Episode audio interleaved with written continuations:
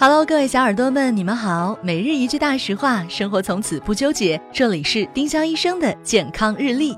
今天是六月二十六号，星期三，国际禁毒日。今日大实话：可待因，儿童和青少年不能用。国家药品监督管理局已明确指出，含有可待因的咳嗽药、感冒药禁止用于十二岁以下的儿童。长期滥用可待因会引起依赖和成瘾。还可能导致一些不良反应，甚至危及生命。丁香医生让健康流行起来，我们明天再见。本栏目由丁香医生、喜马拉雅、湛庐文化联合出品。